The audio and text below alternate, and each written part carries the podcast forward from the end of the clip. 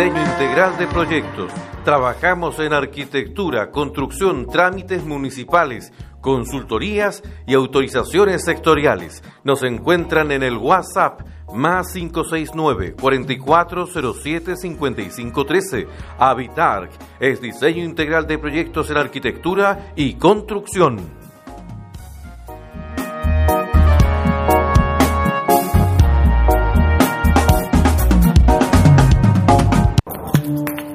Control de plagas o X. No usamos elementos tóxicos. No dañamos el ecosistema. Somos expertos en flora y fauna. Trabajamos en minería, hoteles, restaurantes, áreas verdes y residencias particulares. Contamos con ISO 14001 y 9001. Resolución sanitaria al día. Decreto 157, Ley de Sanitización 18001. Contáctese con nosotros al teléfono más 569 81 29 0806. Control de plagas o X es sinónimo de seguridad y prevención.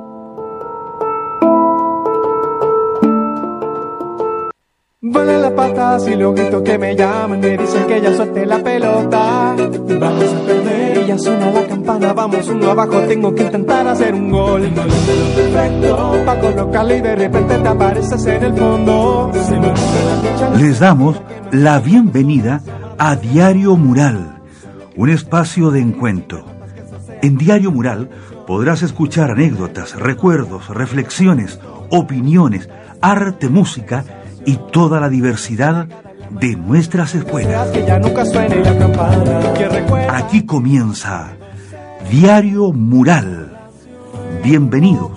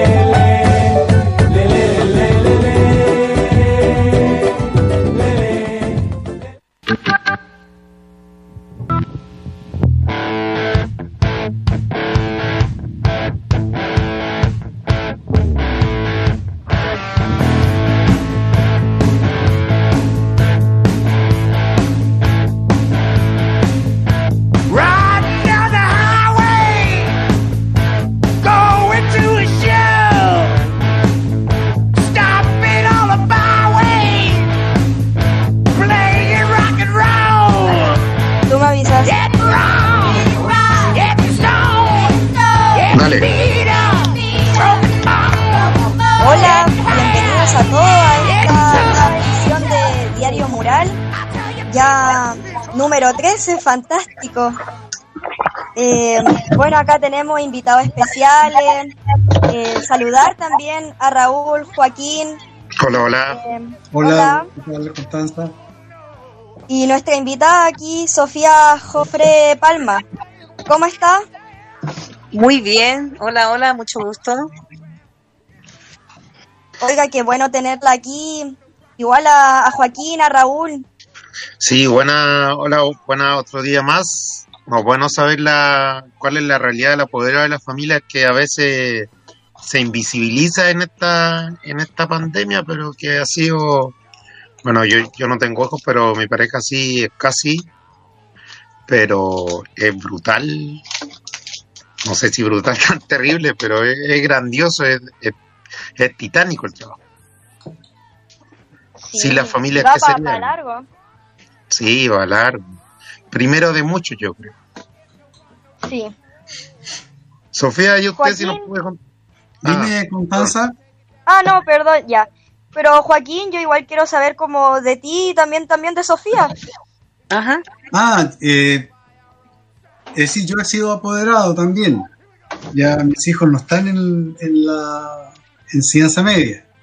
Y la verdad es que eh, es una responsabilidad bastante grande, una cosa bastante seria y, y, demanda eh, mucha dedicación, mucha dedicación. Eh, y yo creo que la mayoría de los apoderados lo hacen con, con, la alegría de saber que es por sus hijos.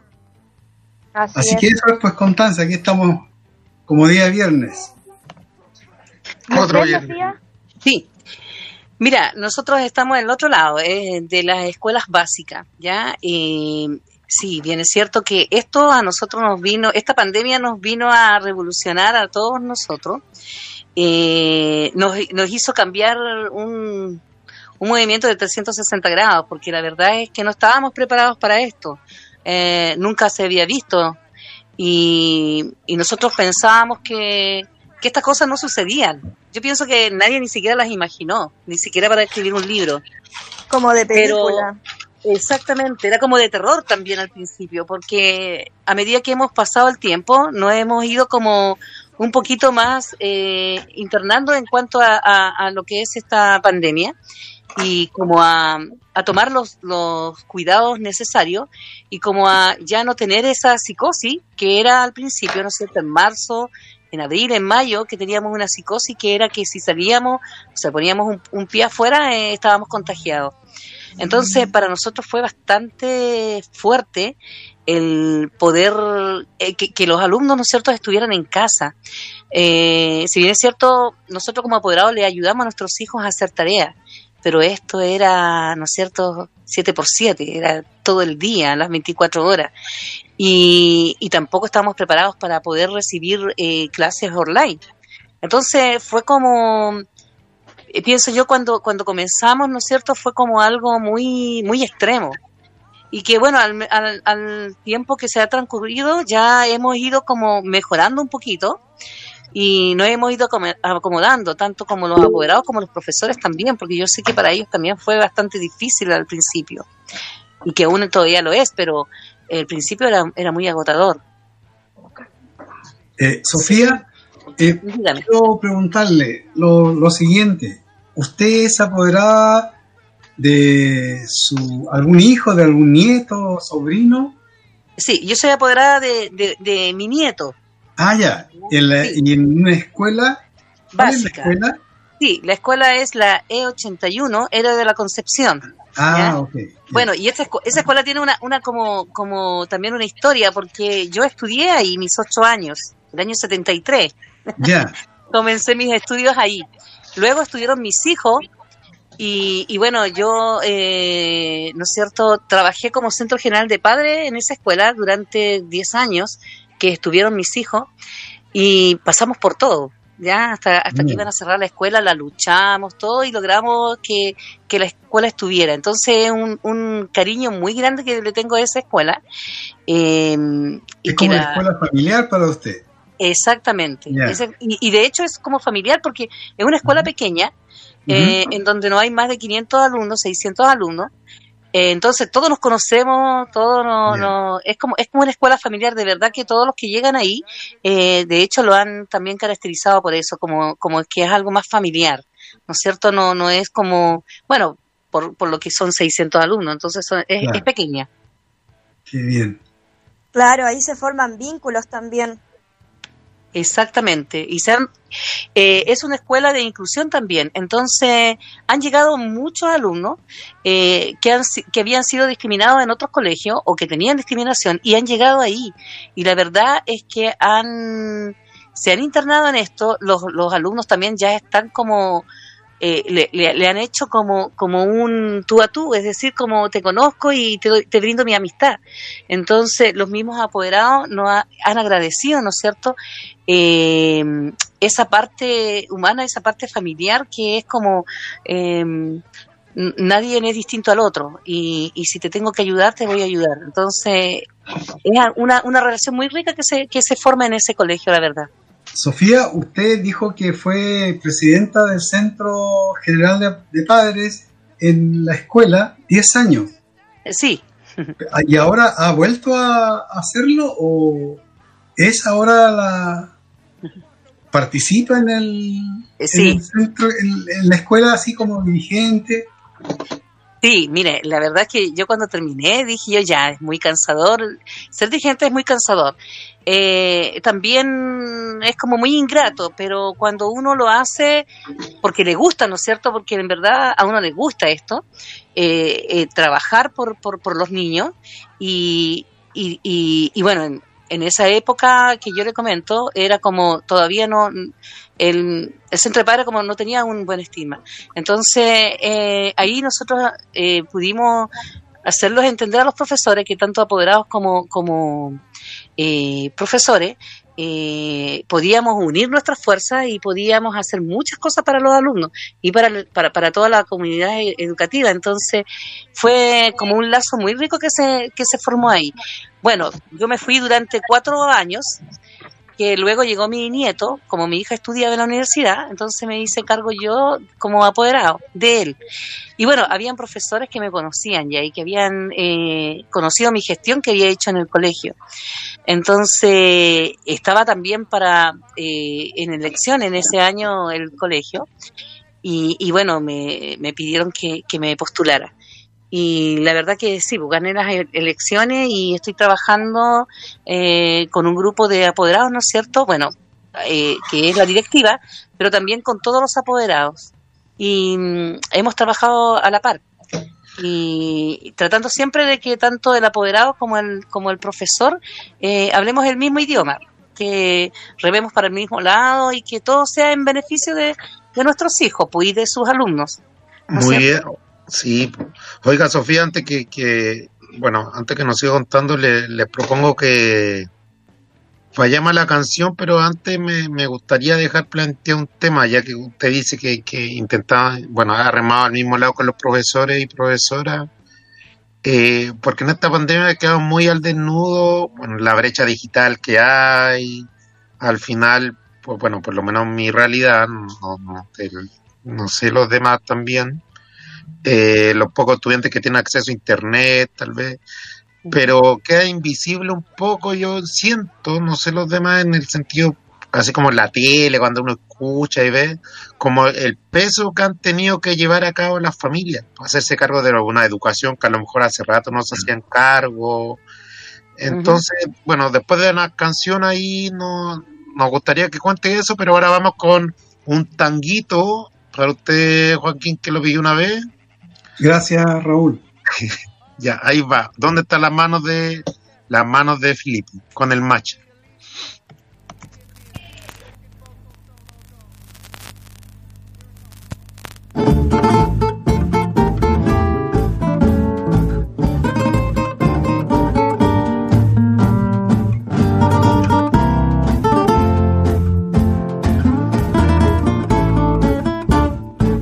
La mano que aprieta, la mano que fuma, la mano que toma, ¿dónde están las manos? El ritmo podrido y la rabia que mueve al mundo indecente, ¿dónde están las manos? La ayuda que asusta, el Estado reprime, todo se criminaliza, todo viene del norte y miles de malls silencian las dudas, asegurando el éxito de los superhéroes. Eso es que con tus manos podés ahorcar un pichón.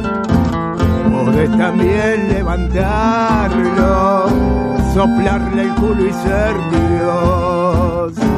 Fíjate bien, no seas otario, la mano es para dar pelea o alcanzarle la pelea al cura o a tu patrón. La mano en la lata, la mano en el sueldo, la mano que aplasta con balas el reclamo.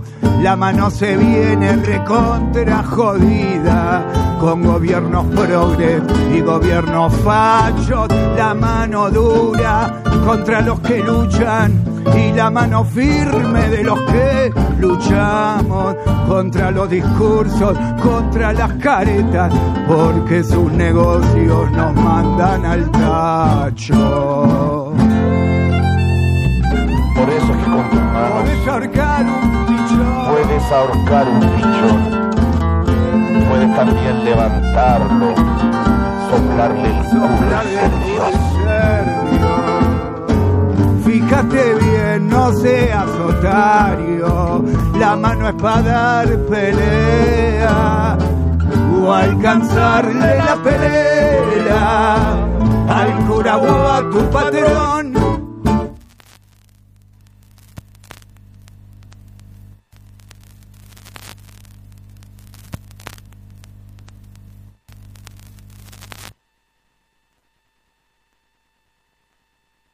En Nuevo Norte FM, la radio se construye entre todos. Si quieres participar en nuestros programas, envíanos tu mensaje al WhatsApp más 569-3280-3154. Habitar es diseño integral de proyectos. Trabajamos en arquitectura, construcción, trámites municipales, consultorías y autorizaciones sectoriales. Nos encuentran en el WhatsApp más 569 4407 5513. Habitar es diseño integral de proyectos en arquitectura y construcción.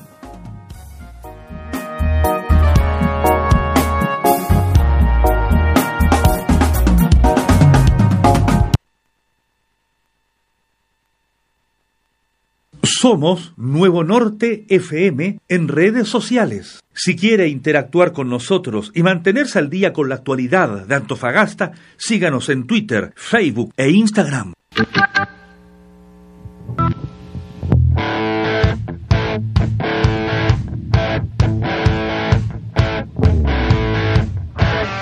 El profesor Raúl. Sí, sí, no hay problema. Está bien eso, está súper bien. Al final, corriente a todos son los pocos espacios que tenemos para ver. Ya, ahí ya ponen callados, le aviso. Ya póngale. Ya, seguimos con este programa. Ahora, eh, retomando la pregunta que le había hecho Raúl a Sofía, eh, ¿usted qué nos puede contar? Perdón, la, la, la pregunta. Eh, sí, Raúl, si puede repetir la Eh, No, pregunta. como, como en simples palabras, eh, ¿cómo...? Porque La en la tele siempre se habla de la brecha digital, de, de, de los profesores, las dificultades, pero ¿cuáles son, cómo como familia, cómo como apoderados han llevado, han llevado este proceso? ¿Cuáles son las mayores dificultades? Cuando los estudiantes pasan todo el día en el colegio, ¿cómo, cómo? Ahí usted nos cuenta los bienes y parabienes que y los atropellos que han existido por estos días. Ajá. Bien, bueno, como yo le decía, ¿no es cierto? Anteriormente habíamos estado con un poco de dificultades porque igual eh, de primera, como, como, como dijimos, cambió todo esto. Eh, en cuanto a lo digital, eh, los alumnos tuvieron que aprender, ¿no es cierto?, a cómo entrar en unas clases virtuales, los profesores también para poder hacerle las clases. Y, y bueno, eh, han puesto bastante de su parte porque la verdad es que tanto profesores como apoderados han tratado de que de cualquier forma eh, llegue la clase, al alumno. Entonces, eh, también se hizo como, como un catástrofe, ¿no es cierto?, de, de los niños que tenían dificultad con Internet, ¿ya? Eh, para que todos pudieran tener las clases. Eh, se hicieron, bueno, se han hecho clases por videollamada, eh, también online, ¿no es cierto? Eh, por Zoom, se han hecho, también lo- los cursos están haciéndolo por Facebook, ¿no? También los, los profesores, Ya. su, su página, ¿no es cierto?, del curso y ahí también los chicos y, y los profesores interactúan.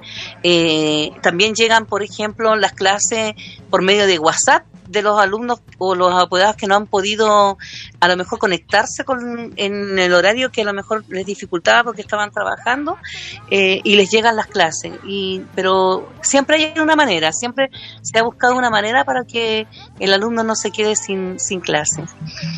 Es bastante difícil, de verdad, es muy agotador porque hubo un momento en que los alumnos, yo lo digo porque también el, mi nieto, eh, no querían hacer tareas, porque ellos sienten que a lo mejor en la casa, ¿no es cierto?, llegaban a la casa, hacían una tarea y, y ya tenían otras cosas que hacer. Claro. Eh, que al colegio se iba a estudiar y, y donde el profesor les enseñaba y estaban en, en clase.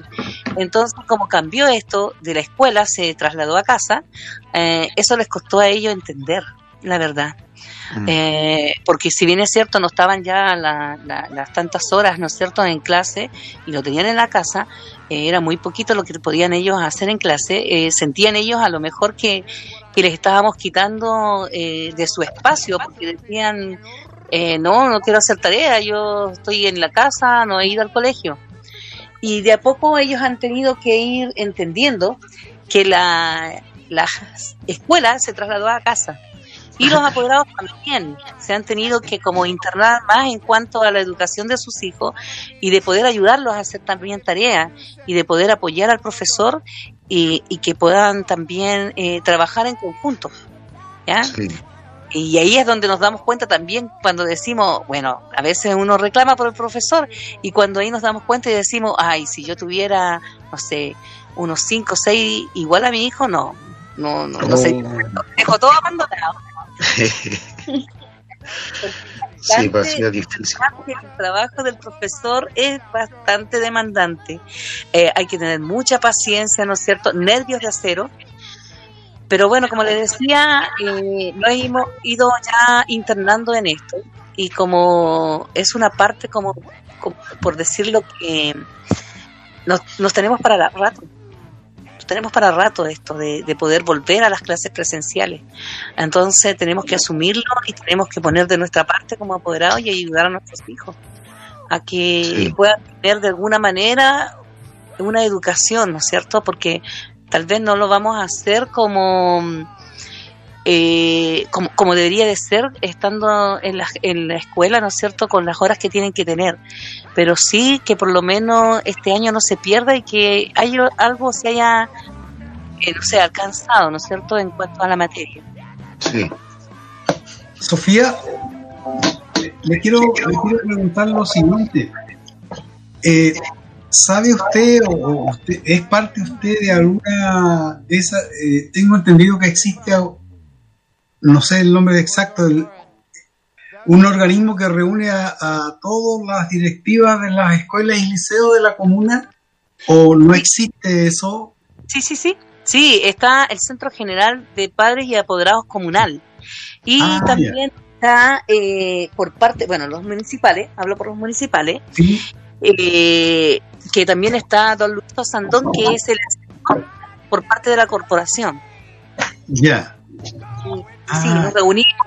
De hecho, nosotros cuando tuvimos una reunión, ¿no es cierto?, con la alcaldesa acá en Rojo, cuando, y estuvieron bailando al mismo tiempo, eh, cuando se decidió, ¿no es cierto?, si, si teníamos que seguir con las clases presenciales o íbamos a terminar el año con estas clases online.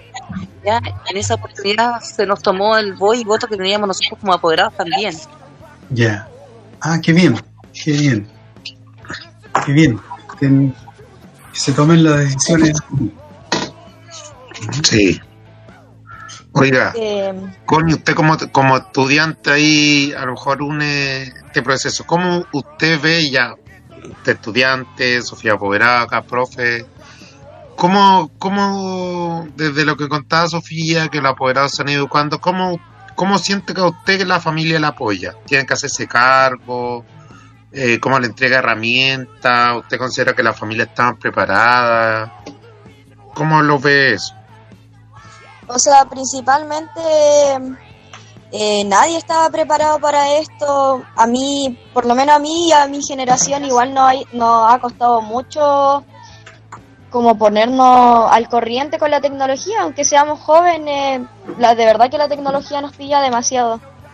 Y como decía, no estábamos preparados para esto y yo creo que igual menos los profes y no sé, pues como estudiantes igual estábamos como eh, en, o- en otra onda antes de, de todo esto, pues tenía, ya teníamos como nuestra rutina, por lo menos enseñanza media es como muy distinta a enseñanza básica Mm. y los apoderados no están tan pendientes, pero aún así están. O sea, van a las reuniones de apoderados, el profesor le informa de cómo vamos nosotros, cómo van las notas, pero no es como un, un alumno de sexto, séptimo básico que el apoderado tiene que estar ahí al lado de él haciendo, haciendo trabajo. Es como distinto y a la vez también complicado. Claro. Oiga, Sofía, ahí usted, si ya el rol es apoderado por el trabajo, bueno, las cosas que hay que hacer en la casa, etcétera, ya era complejo cuando estaba el sistema regular. ¿Usted cómo definiría hoy el, rol del apoderado de la familia? ¿Cuál sería la mayor preocupación de apoyo? Eh, educar a los hijos. ¿Qué, qué, cuál es el rol del apoderado hoy? ¿Usted cree? Yo creo que ahora como que se internó más, porque como decíamos, ¿no es cierto? A veces eh, cuando estaban presenciales, a veces no había como mucho apoyo o habían muy pocos en reunión, como decía, ¿no es cierto, Constanza? Y no se veía mucho interés. Pero hoy en día, con todo esto, eh, que, tenemos que nosotros tener a los niños en casa, eh, el apoderado como que se ha asociado más con esto, ha estado como más trabajando al pendiente, ¿no es cierto?, de, de los estudiantes. Entonces, pienso que han tenido que ir aprendiendo, sí, y nos hemos ido como más a pesar de que el trabajo, porque es muy demandante, el trabajar, el llegar a casa, el quehacer del hogar y más encima, eh, trabajar con el niño, ¿no es cierto?, para que haga su tarea, para que pueda aprender lo que la profesora, ¿no es cierto?, le, enseñó en la clase. Entonces, como muy, muy cansador, pero es una parte que nosotros vamos a tener que, hasta el momento, ¿no es cierto?, aprender a vivir con eso. Y como a resignarnos a que también tenemos que ayudar ¿cierto? Eh, claro, oiga, y a mí, también ahí me surge una duda y perdón si soy un poco avasallador, pero yo creo que también es bueno porque la escuela, y después dejo de hablar, pero usted, ¿qué tipo de ayuda creen que los apoderados tienen que tener hoy día para poder ayudar bien a sus niños? o niñas o cree que no se debe solamente la ayuda debe ser para profesores y estudiantes? No, yo creo que sí. De hecho, los mismos profesores ayudan bastante a los apoderados. Eh, lo he visto en la escuela porque eh, han trabajado en comunión, entonces eh, han podido ellos como ayudar más al alumno a que pueda aprender, porque eh, no sé, pues hay muchos que a lo mejor no, sabíamos eh, cómo enseñarles, ¿no es cierto?, la, la suma, las restas y todo lo que, porque ha cambiado mucho la reforma al tiempo que teníamos nosotros como apoderados, como alumnos, entonces ha cambiado mucho y hemos tenido que ir aprendiendo esta nueva, ¿no es cierto?, eh, educación que, que, que parte y los profesores han sido parte de eso han apoyado a los apoderados para, para enseñarles también, para que, lo, para que a la vez también, ¿no es cierto?, eh, ayuden a sus hijos a, a trabajar con el material que, que les entregan. Eh, acá hay una parte muy fundamental en cuanto al profesor, porque el profesor es el que entrega el material, ¿no es cierto?, el que trata de que los alumnos puedan trabajar eh, y si no, si no lo entienden de una forma, lo hacen de otra forma, pero se la rebuscan se la rebuscan de alguna forma como para que todos puedan entender y para que también los papás, ¿no es cierto?, puedan ayudar. Eh, por eso le decía que esto nos cambió, pero a lo mejor nos acercó más también y, como nos aterrizó porque estábamos, estábamos viviendo un mundo en que todos trabajamos, eh, no sé, estábamos ocupados de tantas cosas eh, que nos faltaba a lo mejor esa parte como antes, ¿no es cierto?, cuando no estaba la tecnología, eh, los papás íbamos a buscar tareas a las bibliotecas para poder ayudar a nuestros hijos. Eh, hoy en día el niño abre Google y, y, encuentra la tarea. Entonces, con esta pandemia hizo que eso como el apoderado ya no, no pensara en el Google, sino que em, eh, empezara a ayudar al alumno, ¿no es cierto?, al hijo a trabajar en conjunto con el profesor. Bueno, Entonces, como a unirlo más, ¿me entiendes? O sea, si, todas estas cosas como, como tan, como le decía yo, estas cosas como tan difíciles, como tan fuera de sí, eh, eh, ¿no es cierto? Como es esta pandemia, a la final nos, nos, vino a hacer como un aterrizaje a nosotros también y a ver qué estábamos haciendo con nuestras vidas también, porque, qué estábamos haciendo, porque la verdad es que los días pasaban demasiado rápido y no nos dábamos dando cuenta de, que mm, no había tanta unión a lo mejor en la familia, ¿no es cierto? Cada uno por su lado o llegábamos cansados a acostarnos y, eso. Y hoy en día esto ha hecho como estar un poquito más en casa o estar pendiente de, lo- de los niños, ¿no es cierto? Y de ayudarles a Mm. trabajar en conjunto. Mira, interesante. Muy bien. Eh, oiga, Sofía, y no sé, igual pienso mucho en el ámbito, en el ámbito mental, que es cansador también, tanto para apoderados, profesores y también estudiantes. Eh, eh, también se le, se le hace cansador mentalmente todo esto, todo este sistema, la clase online, eh, ser apoderado, también ser eh, mujer trabajadora. Claro que sí. Por eso que le decía, claro que sí, porque antes eh, dejábamos los niños en el colegio, ¿no es cierto? Estaban, no sé, pues de las 8 hasta las 3 y media, y después los retirábamos. Eh, trabaja, bueno, algunos trabajaban, yo trabajo, mi trabajo era como más eh, comisión, entonces trabajaba como más light, pero algunas eh, apoderadas que trabajan y, y tienen que hacer sus horas, claro, iban a buscar a los niños, ¿no es cierto? Muchas llegaban a, a cocinar, a hacer el quehacer, a dejar listas las mochilas, al otro día volver a la escuela, a ir a dejar sus hijos y así era la rutina. Entonces e- era cansador. Ahora, bueno, eh, es mucho más cansador porque cuando comenzó también era como, pucha, ¿qué voy a hacer? No lo puedo dejar en el colegio porque obviamente está encerrado.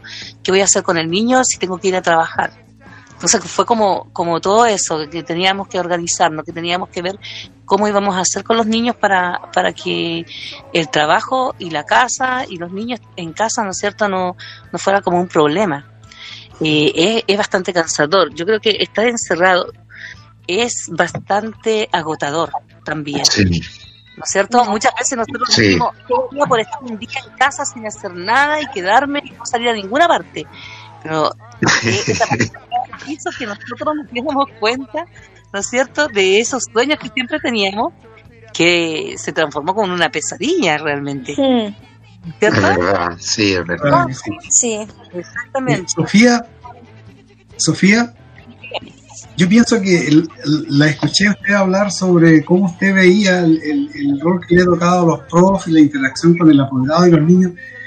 Y yo creo que, que bueno que, que- sea así porque yo, yo eh, se me ocurre pensar que generalmente los trabajadores de la salud pública y los trabajadores de la educación pública como que siempre se han visto un poquito postergados así y con esto yo creo que la comunidad se ha dado cuenta de, de la importancia que, que tienen.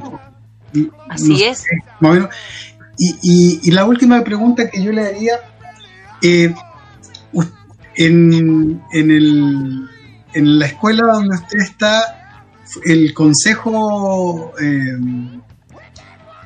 el, el consejo escolar existe también y ahí interactúan las diferentes eh, estamentos del- de la escuela. Sí, sí, por supuesto. Mire, nosotros como Centro General de Padres también tuvimos una reunión eh, online, ¿no es cierto?, con los, con los subcentros. ya Ya, con los representantes de cada curso.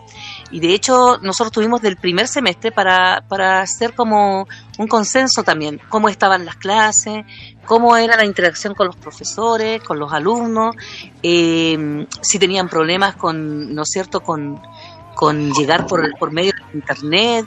Y, y la verdad que fue la respuesta muy buena porque muchos apoderados hicieron saber que los profesores estaban bastante preocupados y que hacían las clases, ¿no es cierto? Y como yo les decía, eh, buscaban de cualquier forma, entonces era como online, por medio de, de las clases grabadas, ¿no es cierto? Y las enviaban al WhatsApp, eh, por medio de guía, o también como lo hacían también como por, por la página de Facebook que tenía cada curso y que también la profesora ahí también eh, enviaba, ¿no es cierto?, las explicaciones de, de las tareas, ¿no es cierto?, la materia que iba a pasar. Entonces, nos dimos cuenta, claro, que, que, que sí, que se estaba trabajando bastante. Pero con respecto a lo que usted decía, ¿no es cierto? Que habían sido como, como la salud pública, como tanto la, como los, el profesorado, eh, que no, como que nos era muy valorado. Eh, sí, la verdad es que eh, yo creo que ahora con todo esto, como que valoramos más a los profesores. el trabajo que realmente tienen ellos. ¿ya? Eh, sin, ¿no es cierto?, destacar también, también destacando que, que gracias a los profesores eh, tenemos profesionales, ¿cierto? Y somos los que somos, porque hemos sido formados por, por- por profesores todos. Pero llegamos a tomar como un valor más. Y yo creo que a lo mejor eso es lo que hace que el apoderado ahora empiece a, a tomar más conciencia y tratar de ayudar al apoderado. Yo creo que cuando volvamos a las clases presenciales ya no vamos a estar reclamando contra ese profesor que está reclamando porque los niños se portan mal, ¿me entiendes? Porque ya nosotros hemos sido parte de eso, estar en casa y tener paciencia a un solo niño y que ellos a veces pueden tener, no sé, pues treinta y tantos o cuarenta alumnos, ¿no es cierto? Es, es bastante, es muy, es muy valorable. la Ya, muchas gracias. Muchas Bueno, gracias. Sofía, muchas gracias por participar hoy. Un gusto. Quisimos, quisimos dar nuestro pequeño grano de arena porque creemos que así como usted nos da gratitud a los profesores en general, nosotros en realidad no es un cliché, pero decirlo apoderado no se podría hacer gran cosa. Así que la labor que hoy día hace, más encima de todo el trabajo que hay en casa, afuera, para estos días de sobrevivencia, eh, es mucho. Así que gracias también y lo que significa ojalá que este trabajo codo a codo se mantenga en el tiempo porque así vamos a crecer todos. Exactamente. Muchas gracias. Ya, bueno, aquí tenemos a, a Wally conectando a dos generaciones del B13, Liceo Domingo Herrera Rivera, que también es del, del B13. Walter, ¿está ahí? Wally, perdón. Aló, aló, ¿se me escucha? Sí, sí, sí, tele. Hola, buenas. Hola, ya. Entonces me despido, o sea, por esta sección. Wally ahora va a hacer su arte y luego que, que haga lo suyo, vamos a conversar un ratito. Sofía también puede quedarse si, si lo desea. Sí. Ya, Wally. Ya. Hola, buenas. Soy Wally, soy campeón nacional de beatbox. Aquí va una pequeña demostración. Todo lo que van a escuchar viene solamente de mi boca, mi lengua, todo lo que viene siendo el cuerpo. Ok.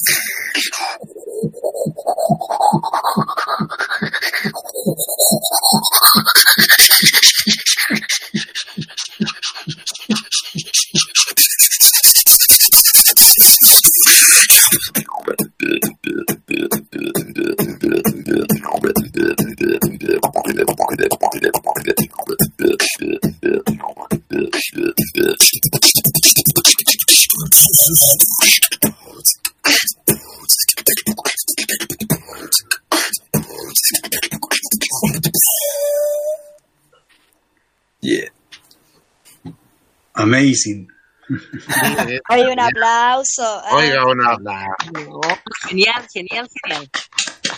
Oiga, mire, se la tenía guardada. Increíble. Y eso que en la sala pasaba quieto todo el rato. ¿Cómo estás, Wally? ¿Tanto tiempo? Sí, bien. Adaptándome todavía a la cuarentena. ¿Cómo va la universidad? ¿En qué está usted? Eh, yo estoy estudiando ingeniería en computación e informática en la UCN. Voy en tercer año. Buena, ¿y, y cómo, bueno, anunciaron un paro de la Confech? ¿Cómo, ¿Cómo usted va con eso ahí? ¿O votó, no votó? Eh, mm, es que yo hace poco, solamente hace como una semana, ya cerramos el primer semestre. Y cuando cerro semestre, esto como que me desconecto un poco de las cosas, pero sí vi algo de del paro, pero no, no me he informado mucho, la verdad. Oiga, antes que, que lo, bueno, los otros panelistas eh, comenté algo, y está Joaquín, no sé si usted lo alcanzó a ver en el liceo, Constanza, Sofía, apoderada del de de la Concepción. Usted me contaba eh, la semana pasada, antes pasada, que fue un mundial, o sea, no fue, virtualmente se presentó en un mundial. ¿Qué, Sí. ¿qué nos cuenta de eso? ¿Cómo, cómo le fue? Eh, bueno, la verdad es que eh, este torneo mundial lo anunciaron este mismo año porque este mundial iba a ser presencial, pero no se pudo por, por todo este el tema de la pandemia y, y lo difícil fue clasificar al mundial porque eh, anunciaron un formato más o menos ex- extenso que era básicamente había que ganar uno de los 12 torneos que ellos iban a hacer, que eran abiertos para toda la gente, así todo el que quisiera inscribirse, era gratuito todo, a través de Discord, que es un programa así, igual es como de llamadas que uno se puede unir, y había que ganar, y con ese método uno clasificaba al mundial. Y, y varios chilenos lo intentaron, y solamente yo gané uno de esos. Mire, Ahí clasifiqué, sí.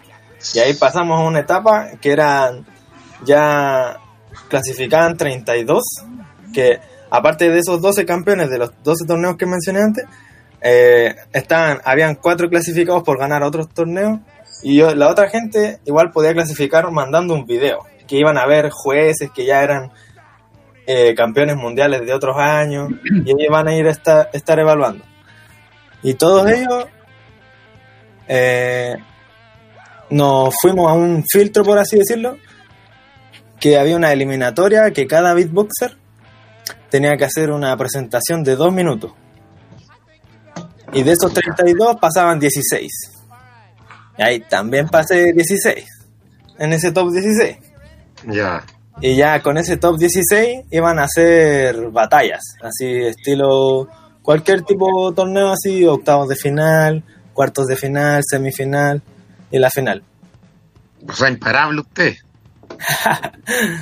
Sí, pero lamentablemente ahí en el octavo de final perdí. Aunque lo di todo, yo quedé contento igual porque ya, ya llegar al top 16 del mundo, yo ya estaba contento. Sí, sí, es verdad. Sí. Con todo, si no, ¿para qué? Sí. Hola, Wally. Eh, Hola. Yo soy Joaquín.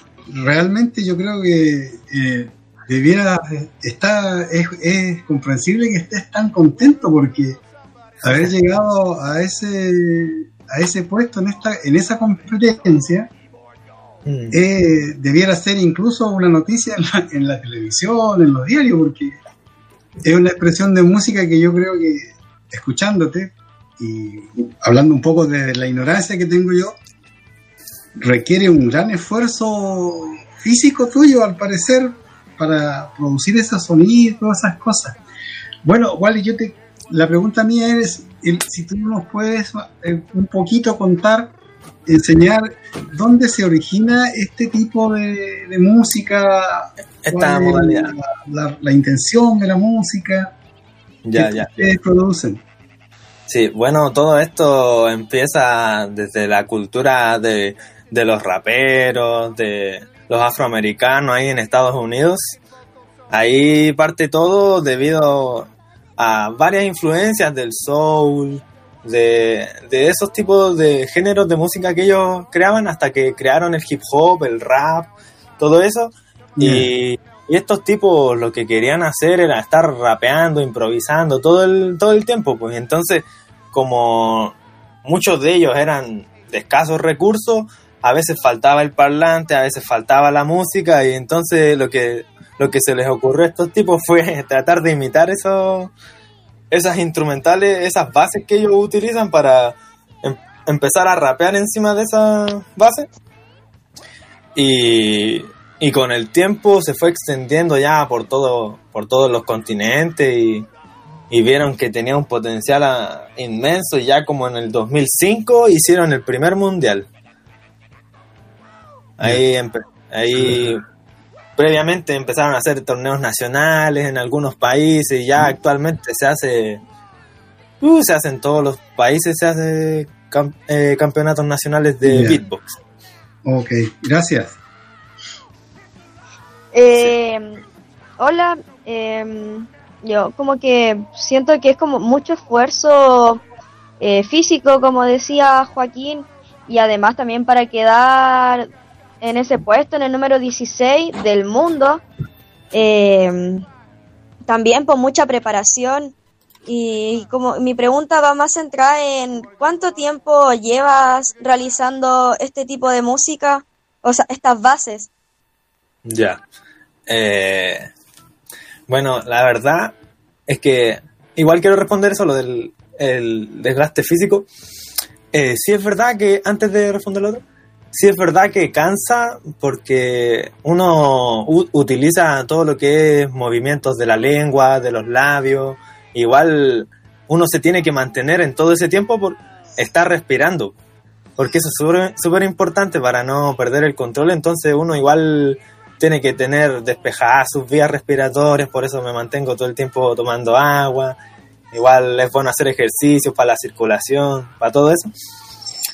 Y, pero en sí no, no es tan, no, no cansa tanto para con, con uno teniendo la práctica así bien, bien todo muy entrenado, porque yo por ejemplo podría estar 30 minutos, 40 minutos sin parar.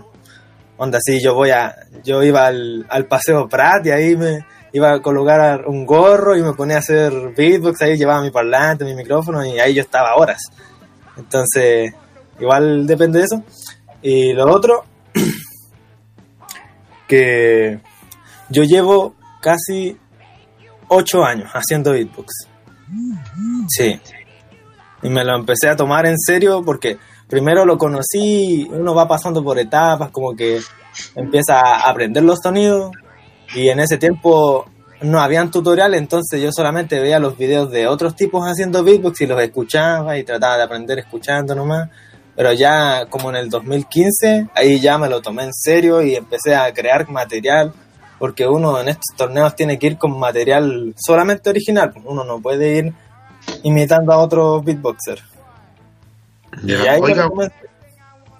Oiga, Wally, y cuando se lo tomó en serio, cuando se insertó en este mundo, y ahí después no sé si Sofía a lo mejor quisiera preguntar algo, eh, ¿cómo, bueno, uno que es más viejo en realidad, a lo mejor conecta mal tanto, que usted obviamente, pero cómo el mundo de la cultura, el mundo de la competición, por lo menos en Chile, ¿cómo hay espacio para esto en los medios?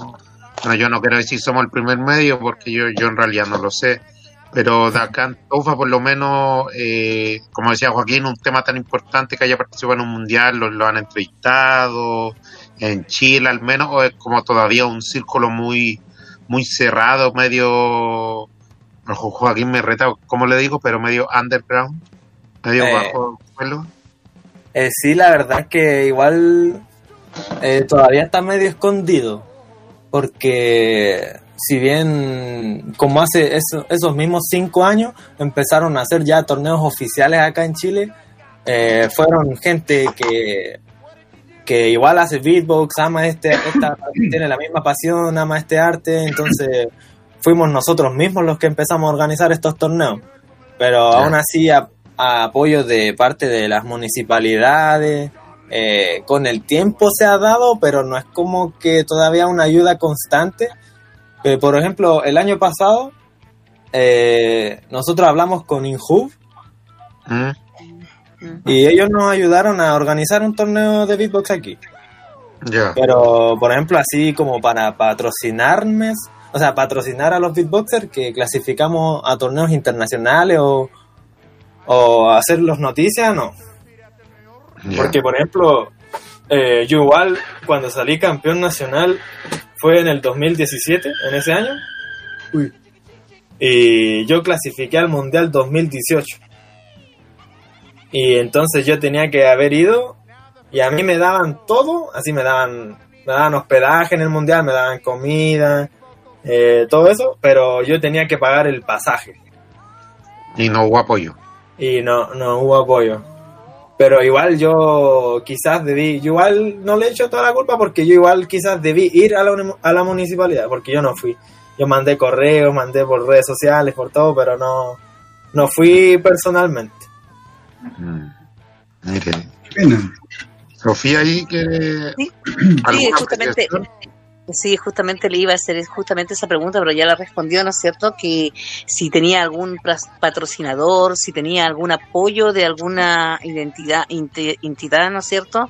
O si esto también hay veces que lo vemos, ¿no es cierto? No, no está como muy, no, no se ha hecho mucha publicidad tal vez. O si ha golpeado muchas puertas y se las han cerrado, no sé si esto es algo nuevo, a lo mejor por eso no, no, no todos lo sabemos, eh, o, o- si necesita, no sé, alguna parte de, apoyo, no sé, afiches, no sé, mm, como para poder, porque, porque la verdad es que lo que hace es muy genial. Y como él decía, es mucho trabajo en cuanto a, la, a, a todo los esfuerzos lo está haciendo con los músculos de la boca. Y, y es muy cansador también, pero pucha que, que hay que felicitarlo a este joven porque no está haciendo otras cosas, eh, no sé, pues en, la- eh, en las esquinas o haciendo, eh, no sé, maldades por ahí, ¿no es cierto? Sino que está él todo su todo lo que lo que está aprendiendo o lo que está haciendo es como un arte, ¿ya? Y está interesado en ese arte. Entonces igual es bueno que que hayan patrocinadores que puedan apoyar a estos jóvenes, la verdad, eso es lo que hace falta aquí en Chile, en realidad, aquí en Antofagasta, pero también en Chile. Y no somos una, una zona minera que, que pudieran apoyar a estos jóvenes, no sé, de parte de la minería también que hay, ¿no es cierto? O, auspiciadores, ¿no es cierto?, que puedan a- ayudarlo. Porque como decía él, tuve que yo juntar dinero para mi pasaje. Pero la verdad es que él va representando, él va representando, no sé, pues, a, a la, a la ciudad, ¿me entiendes? Sí, Entonces, pucha, es como eso, nos falta eso, como esa empatía para estos jóvenes, porque la verdad es que es mucho mejor que estos jóvenes estén haciendo esto a que estén en las calles, Eh, no sé, pues, haciendo otras cosas que, que no son bien para la sociedad. ni para ellos mismos. Exacto. Claro. De hecho, eh, hubo otro beatboxer que él tuvo la voluntad y, y tuvo los medios igual de poder conseguir el dinero y era uno de estos torneos internacionales, no era el mundial, pero sí uno muy, uno muy reconocido, uno que tiene casi el mismo prestigio y él logró quedar segundo puesto, un chileno. Chuta, mire. Ya de, Sa- de Santiago, pues sí, pues quedó subcampeón y igual yo no vi ningún, yo no vi que haya sido noticia en alguna parte. Exacto. Falta ese apoyo, nos falta. Sí. Y en Chile hay muchísimo talento, onda, así en cuanto online, eh, estoy yo y hay muchos más referentes que hemos ganado varios torneos internacionales con harto peso en la comunidad y ya, por ejemplo, en Europa, en Estados Unidos, ahí son países que apoyan demasiado a los beatboxers. Prácticamente ellos pueden vivir del beatbox. Porque ellos pueden vivir haciendo clases de beatbox, eh, haciendo talleres, haciendo show, presentaciones y eso. Oiga, Wally, y bueno, el tiempo nos pilla. De mi parte, me gustaría despedirnos con, con, con otra muestra de, de lo que sabe hacer, pero si, si no es mucho pedir ahí.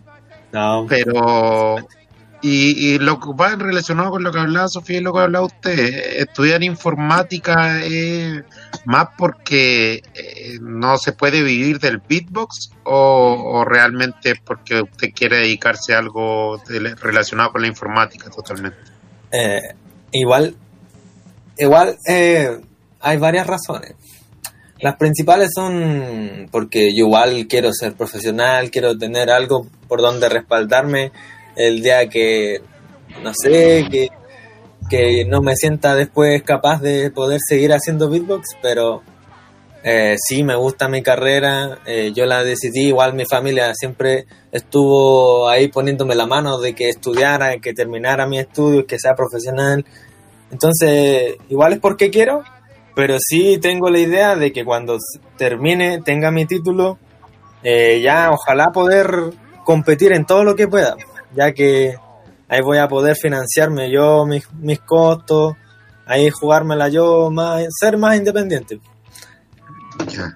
Oiga, muy bien, ya. Ojalá pueda ser, bueno, dijo que sí, así que nosotros sí. nos despedimos, dejamos a Wally, digamos todos chao. Chao. Chao, Sofía. Chao. Wally. Muchas gracias por venir. Entonces, su tema para despedirnos. Ya. Muchas gracias igual por el apoyo que me dan. Ok.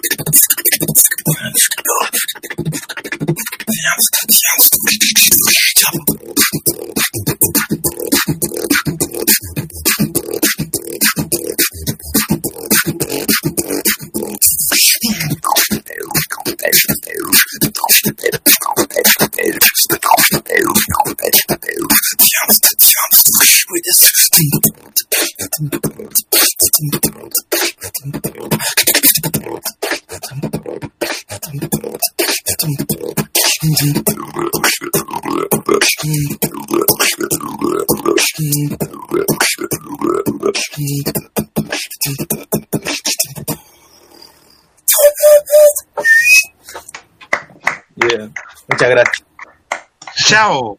Hasta la próxima. Muchas gracias. Chao, gracias. Chao, chao, Gracias, gracias. Sofía. Chao. Sofía, Wally. Chao, Constanza. Chao, Raúl. Un gusto. Chao, Joaquín. Chao, Raúl. Chao. Chao, Chao, chao a todos. Chao. Chao a todos.